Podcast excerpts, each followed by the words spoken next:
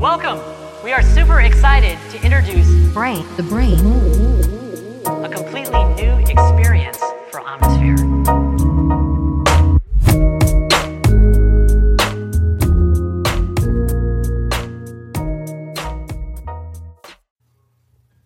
Salut tout le monde. J'espère que vous allez bien. J'espère que vous avez la forme. En ce ce beau, on est quoi là? Ce beau lundi pour moi. Voilà, mon début de la semaine avec euh, l'enregistrement d'un podcast. C'est pas beau ça? C'est pas magnifique. Euh, bon, mois d'octobre, fin octobre, le froid commence à arriver dans mes montagnes. Il est temps de continuer le renforcement. J'espère que vous passez du temps aussi à expérimenter des choses nouvelles.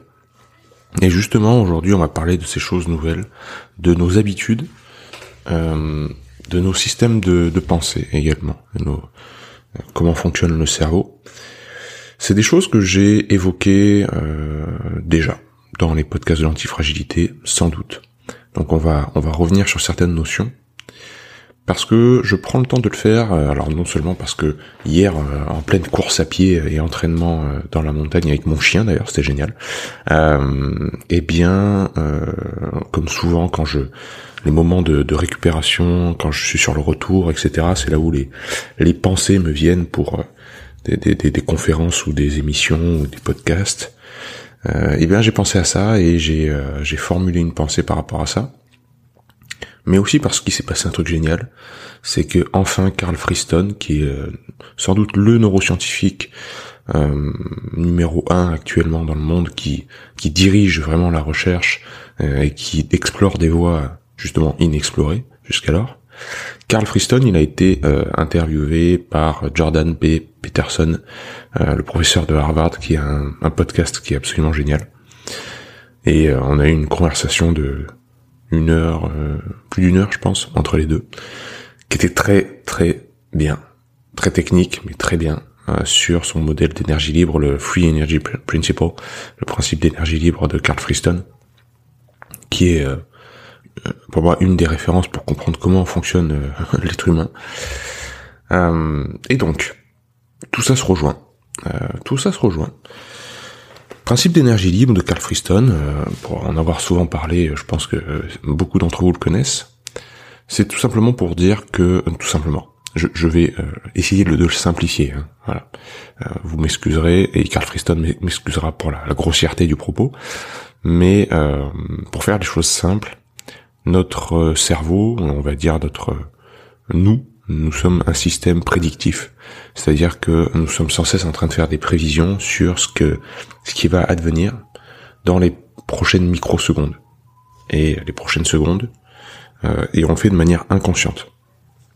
C'est-à-dire que le cerveau, il essaye de prévoir sans arrêt euh, est-ce que la prochaine action va euh, durer longtemps, va avoir un résultat positif, est-ce que je la connais, est-ce que ça va faire chaud, est-ce que ça va faire froid, est-ce que ça va faire mal, est-ce que il, se projette sans arrêt comme ça, donc il fait une prédiction et euh, il va comparer, il va y avoir une comparaison entre sa prédiction et son observation. C'est-à-dire comment il a réellement ressenti la chose. Et le but du cerveau, c'est de minimiser au maximum la différence entre la prévision et l'observation. Il faut qu'il y ait le moins de différence possible. Il veut faire coller les deux. Euh, que l'une soit euh, vraiment à l'image de l'autre. Donc pour ça, eh ben, euh, il a son, son propre modèle qui est préétabli, c'est sa prévision, et ses ressentis dans son observation vont être modulés par rapport à ce qu'il a prévu de ressentir. Autrement dit, tout ce que je vous partage autour du chaud, du froid, de l'inconfort, de l'effort physique, de manière de se renforcer, etc., euh, vous allez les ressentir de manière, par exemple, plus douloureuse, si, avant de rentrer dans le bain froid, ou avant de faire du sport, ou avant de quoi que ce soit, vous vous dites, ou vous, ou votre système se dit que ça va faire mal. Ok? Euh, c'est pas facile de changer sa prévision et ça passe pas, ça, peut passer par la, conscience, la formulation consciente de la chose, mais pas que. Euh, pour changer un modèle, il faut euh, aussi que euh, l'action en, tant que telle soit connue et répétée. Donc, ça peut prendre du temps, mais les actions peuvent être prises tout de suite pour changer ce modèle-là. Et donc, c'est important de d'en prendre conscience. C'est important d'analyser ses, pensées avant de de faire un inconfort, de se mettre dans l'inconfort, etc. Parce que euh, ce qu'on va ressentir après, c'est pas à l'image de l'acte lui-même, c'est pas à l'image de la douche froide, c'est à l'image de l'idée que qu'on se faisait de cette douche froide. D'accord? Tout ça, ça m'est venu, euh, je vous parle de Carl Freestone, et vous allez comprendre pourquoi ça m'est venu, parce que euh, je repensais au stage, que le dernier stage qu'on a fait dans mon école, avec une personne qui est venue me voir en pleurs et qui euh, qui a craqué un petit peu nerveusement parce que elle se mettait trop de pression. Vraiment trop de pression, je fais toujours tout mal, je c'est alors en ce moment je suis pas bien dans ma peau, euh, je suis trop ceci, je suis trop cela, je me mets trop de pression. Et elle me disait j'ai l'impression qu'autour de moi tous les gens bon ben voilà ils, y arrivent, ils réussissent, euh, etc. Et il me dit mais toi aussi t'es tellement tellement ceci, t'es tellement cela. Je dis oh là attends hein parce que si tu veux qu'on parle de démons internes et des choses qu'on en a en nous. Euh, je suis sans doute dans le, dans, sur le podium. Euh, et je lui ai parlé, par exemple, de, de ma hantise, euh, de ma hantise que j'ai de, de la prise de poids. Euh, comme j'étais en surpoids quand j'étais petit, je me traballe un truc, euh, des démons par rapport à ça, assez, assez costaud, assez velu, euh, et qui, et qui font que j'essaye de euh, même, même pas j'essaie, j'ai changé toute ma vision des choses et, je pense que cet acte-là est très révélateur du système prédictif.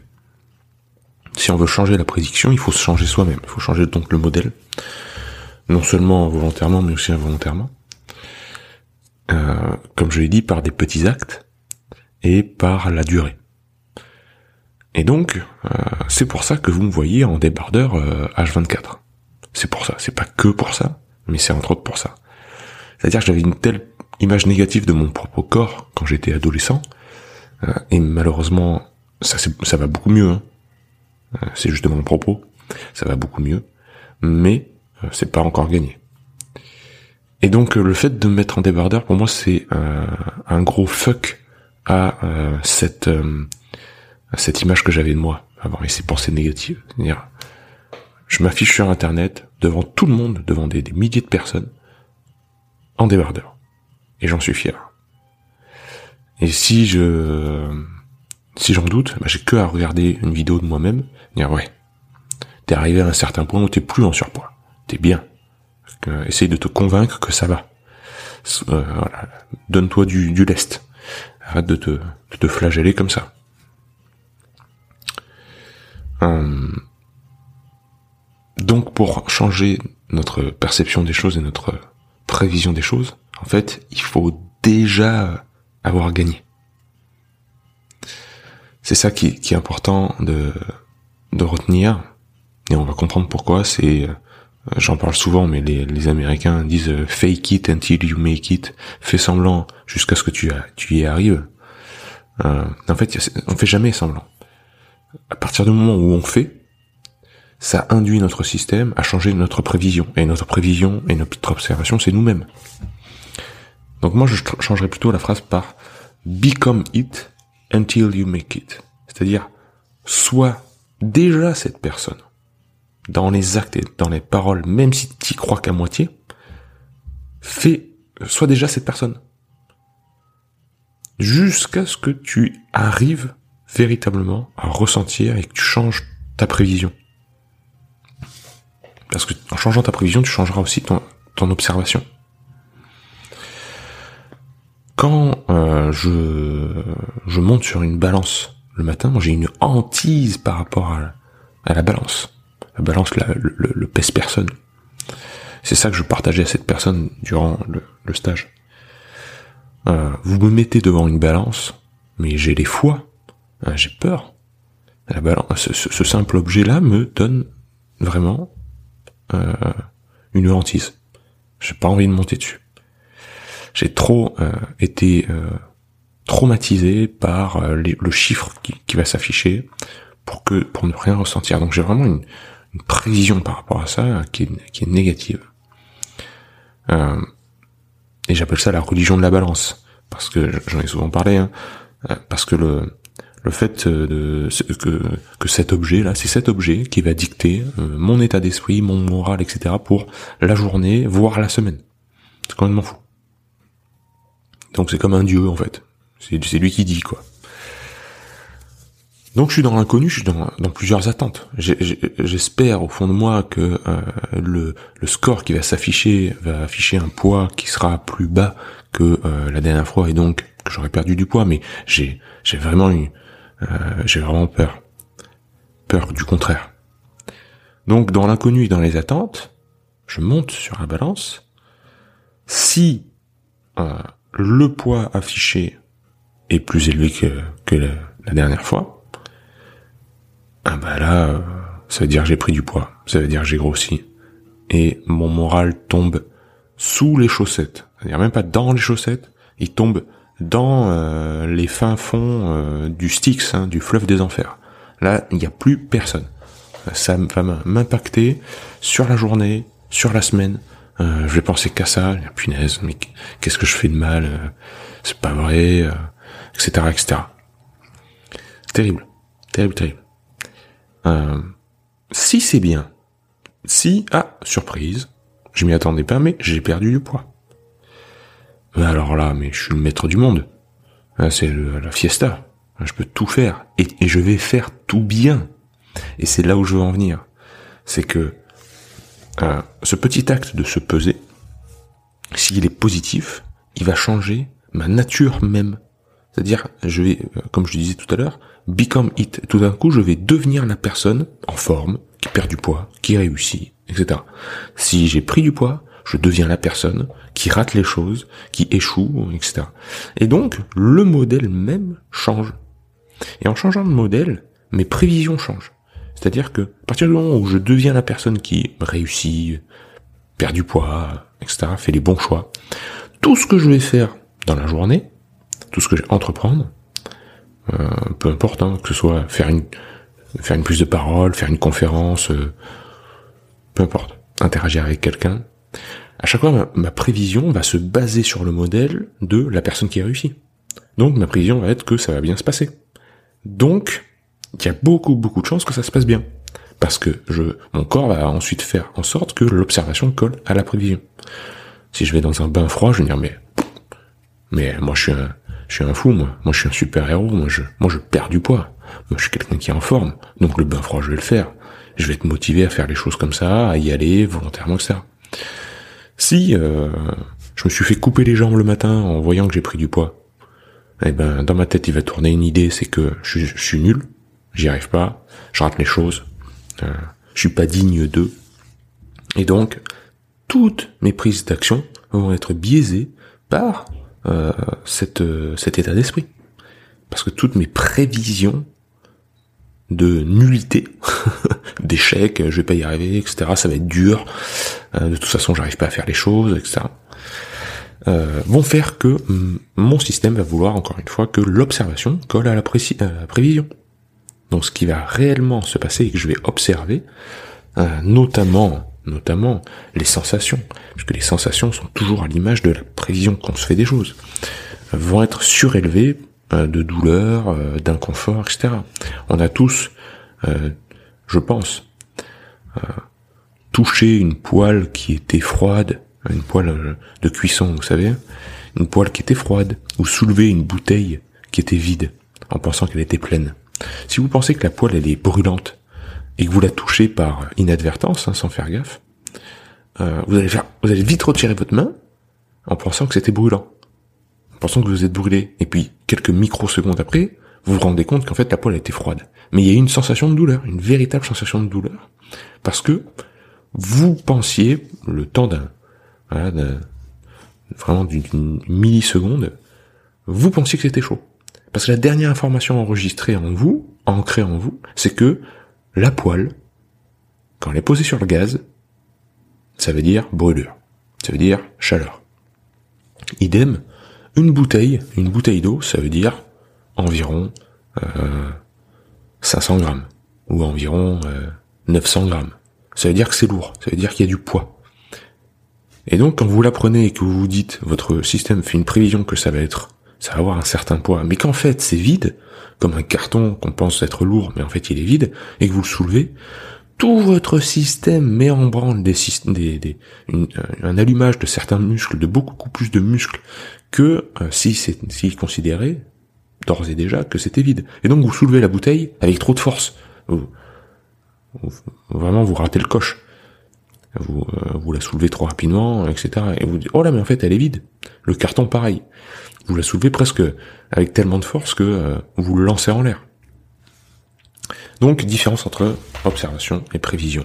Autrement dit, on parle souvent, et je parle aussi, de l'importance des échecs, l'importance des, de faire des erreurs, comme on l'a vu en physique quantique, que je vous l'ai raconté au dernier dernier podcast, mais euh, dans l'un des derniers podcasts, mais faire des erreurs pour les physiciens à l'époque des découvertes de la quantique, euh, on s'est rendu compte que ceux qui sont allés le plus loin dans les découvertes, c'était ceux qui avaient fait des erreurs. Et ceux qui avaient tout de suite trouvé validation de leur théorème, euh, ceux qui avaient tout de suite connu une victoire, finalement sur le long terme, ils avaient fait, ils avaient fait moins de découvertes, ils étaient allés moins loin que ceux qui avaient fait des erreurs. Faire des erreurs, de temps en temps, c'est euh, essentiel pour progresser. Mais il faut cultiver les petites victoires. Parce que quand tout va bien, c'est beaucoup plus facile de faire les choses bien. Quand tout va bien, quand je me suis pesé le matin et que j'ai eu une bonne surprise, c'est beaucoup plus facile après dans la journée que de faire des choses bien. Quand tout va mal, c'est beaucoup plus facile de faire les choses mal. Donc, quand tout va mal dans votre vie, mettez en place des petites victoires. Aussi petites que faire son lit, aussi petites que faire le ménage dans sa, ch- dans sa chambre, dans son, dans sa maison, etc. Réussissez les choses. Petitement. Parce que ça, ça va engendrer les fameux cercles vertueux. Euh, et euh, parce que si vous vous contentez de vous dire je fais mal les choses, j'y arrive pas, etc., et que vous continuez dans cette spirale infernale, là par contre c'est un cercle euh, vicieux. Et pour sortir du cercle vicieux, faites une toute petite victoire. Euh, je vous ai souvent parlé du cortex singulaire antérieur, qui est une structure dans le cerveau qui est qui est là pour l'ordre, qui aime l'ordre, qui aime quand tout va bien, qui aime quand on respecte les règles, quand c'est ordonné. Euh, ça, ça, ça nous vient tout simplement de nos ancêtres hein, euh, qui cherchaient du sens dans le monde euh, qui nous entoure. Et, et on a ces structures-là qui, quand les choses ne font plus sens, quand tout d'un coup on observe quelqu'un qui grille un feu rouge, comme je vous le dis souvent, c'est l'exemple que je prends, ça nous énerve parce que on respecte plus l'ordre établi. Le cortex singulaire antérieur envoie un signal d'alarme quand les choses ne font plus sens. Il faut que ça corresponde au modèle qu'on se fait à l'intérieur de nous. Il y a dans le, podcast de Carl Friston et Jordan Peterson, ils font une expérience par rapport à ce modèle. Dans, dans la cour de Harvard, il y a des étudiants et il y a des touristes qui viennent euh, aux journées portes ouvertes. Un étudiant demande son chemin à un touriste. On peut penser que c'est souvent l'inverse. C'est les touristes qui demandent leur chemin aux étudiants du campus qui connaissent bien les lieux, mais là c'est l'étudiant qui va voir un touriste et qui lui demande euh, vous sauriez pas euh, où est euh, le euh, l'LB euh, du bâtiment C, etc. Je suis en train de visiter aussi, je prends mes marques, etc., etc. L'étudiant donc interroge le touriste. Et là, avant que le touriste puisse répondre, il y a deux personnes qui sont évidemment complices de l'expérience, qui passent euh, et qui portent une, grande porte, un, un grand truc, euh, voilà, Euh, une grande porte rectangulaire quoi, qui passe entre l'étudiant et le touriste. Donc pendant une deux secondes, le touriste ne voit plus l'étudiant. Et euh, ce qu'ils arrivent à faire, c'est à switcher l'étudiant. C'est-à-dire, ils en mettent un autre. Donc euh, concrètement, physiquement, euh, c'est plus la même personne. Et ben le touriste, il continue sa réponse, comme si de rien n'était.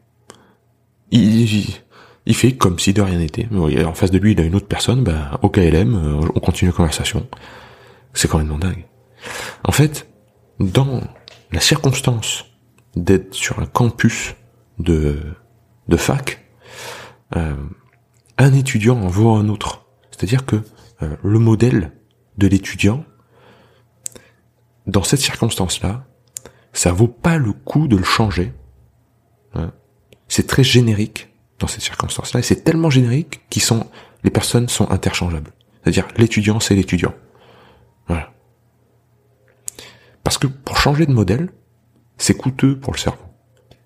Changer de modèle, euh, euh, voilà, c'est comme si je vous dis tout d'un coup, il faut que vous considériez que le feu rouge, eh ben, c'est le feu orange. Ou c'est pire, c'est le feu vert. Alors ça, ça, ça demande énormément d'énergie au cerveau. Il veut pas faire ça. L'ordre est bien établi. Les choses sont catégorisées. Un feu rouge, c'est un feu rouge. Je veux pas que ce soit le feu vert. Parce qu'il y a un sens derrière tout ça. Si à la place de l'étudiant, on avait mis un plombier, carrément, ou un, un, gars, un travailleur sur les chantiers, avec un casque, vraiment avec euh, euh, des habits très typiques, des outils à la main, etc. Là, évidemment, il aurait fallu revoir toute l'histoire, c'est-à-dire qu'est-ce qui s'est passé, euh, comment ça se fait qu'il y ait une personne qui soit différente en face de moi, etc., etc. Et donc ça change tout. Autrement dit, votre modèle, votre prévision est bien plus importante que vous le pensez. Il faut déjà être la personne que vous voulez être.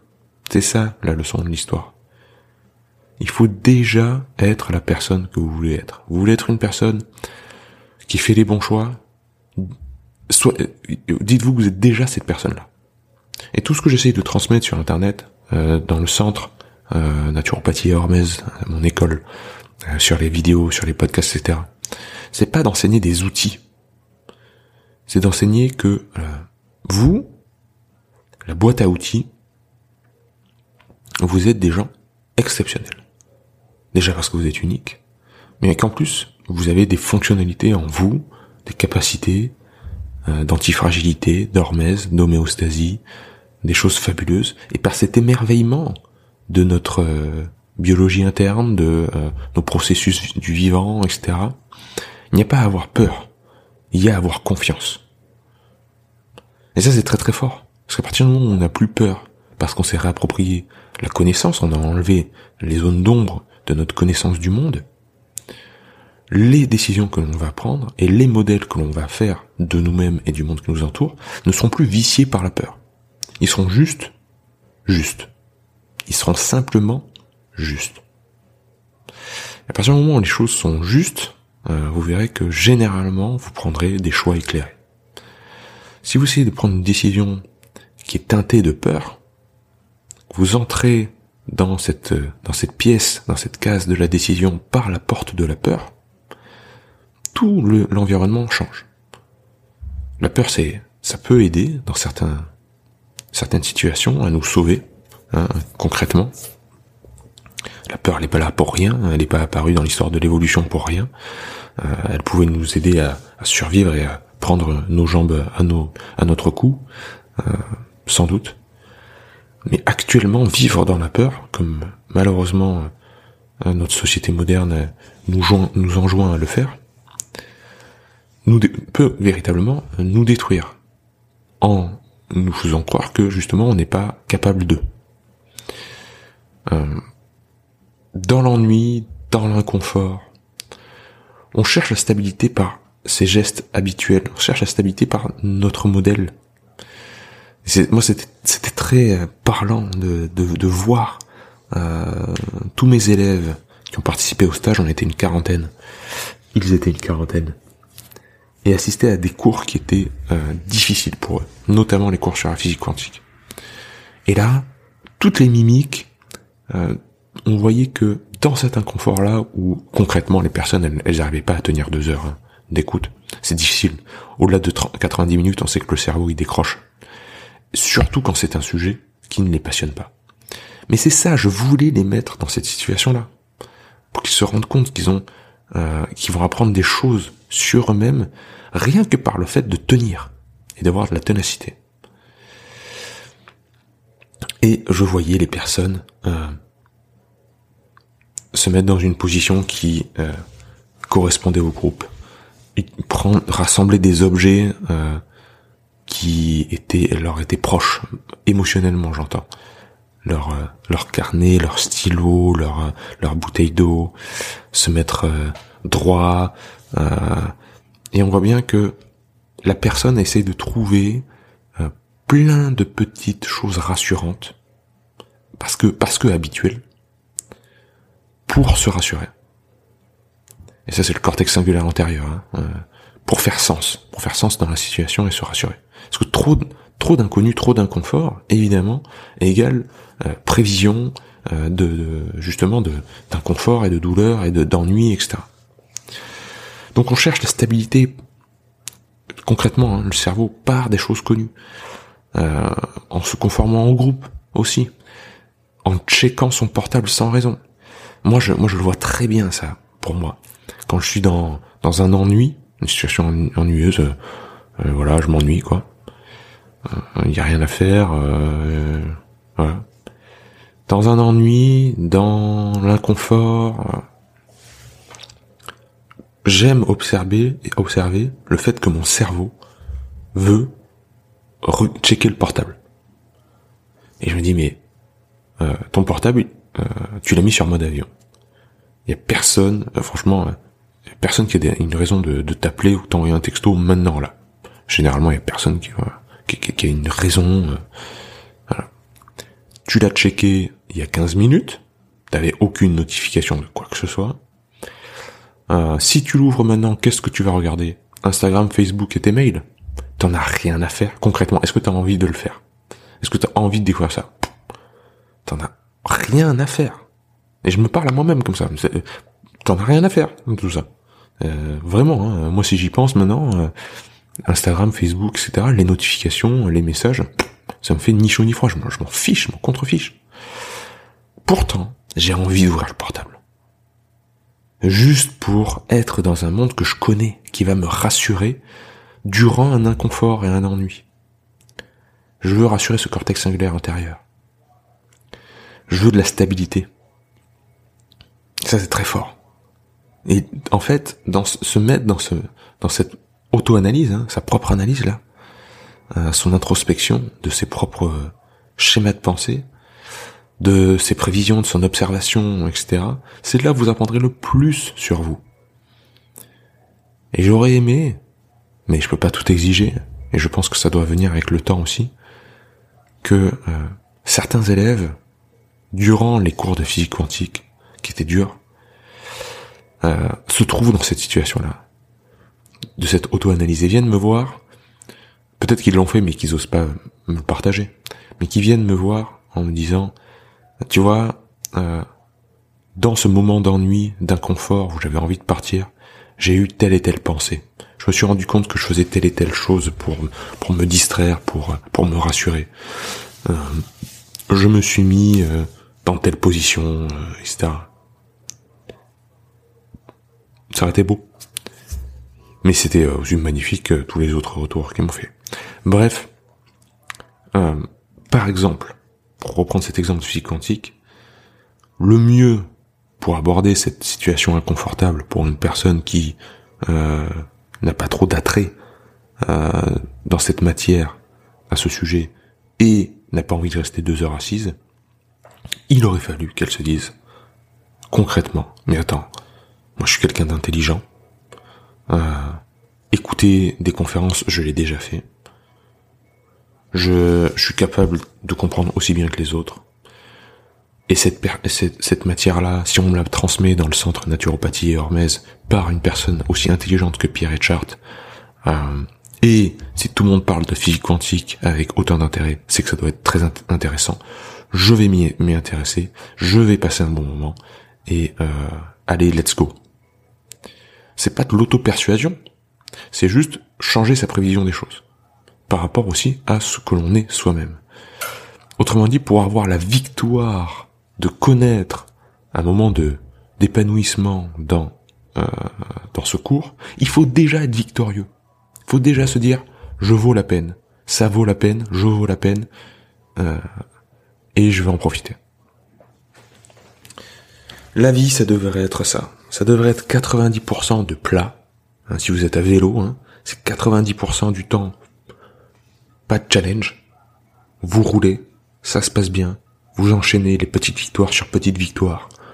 Vous aimez picorer à droite, à gauche, euh, des choses, euh, et vous y arrivez bien. Ok, vous faites votre lit le matin, euh, vous rangez la maison, vous prenez des notes, vous travaillez, tout va bien, etc. Et puis de temps en temps un challenge. 10% du temps, une côte. Hein, vous êtes sur le plat, à vélo, hop, 10% du temps, un challenge qui va piquer, qui va faire un petit peu mal. une côte à gravir. Et hop, après on revient. Et avoir de la volatilité comme ça, des choses imprévues qui font mal, qui sont douloureuses, qui vous, qui vous sortent de votre zone de confort 10% du temps, suffit au système à s'améliorer. C'est ça en fait où il faut être bon. Et à chaque fois, on modifie son modèle. Vous savez, prévision, observation. On modifie son propre modèle. Qui va nous permettre de faire des nouvelles prévisions. Et donc, vont influencer l'observation. Bon. Je reste là. je vais pas aller plus loin. Euh, ça mériterait encore d'expliquer tout ça, mais euh, je pense qu'il y a déjà pas mal de matière et j'espère que ça résonne en vous, ces partages d'expérience, ces retours aussi. Euh, c'est quoi votre modèle? C'est quoi vos les choses que vous fuyez? C'est quoi la narration interne que vous avez dans telle et telle situation? Et même la narration interne que vous avez tout au long de la journée Est-ce qu'elle est plutôt négative envers vous-même ou plutôt positive? Est-ce que vous vous dites de temps en temps des choses positives? C'est important. Essayez de dégager ça, c'est très important et très très révélateur. Vous en apprendrez beaucoup sur vous-même. Allez chers amis, je vous laisse. Euh, longue vie à l'antifragilité et donc longue vie à vous-même. Bye bye.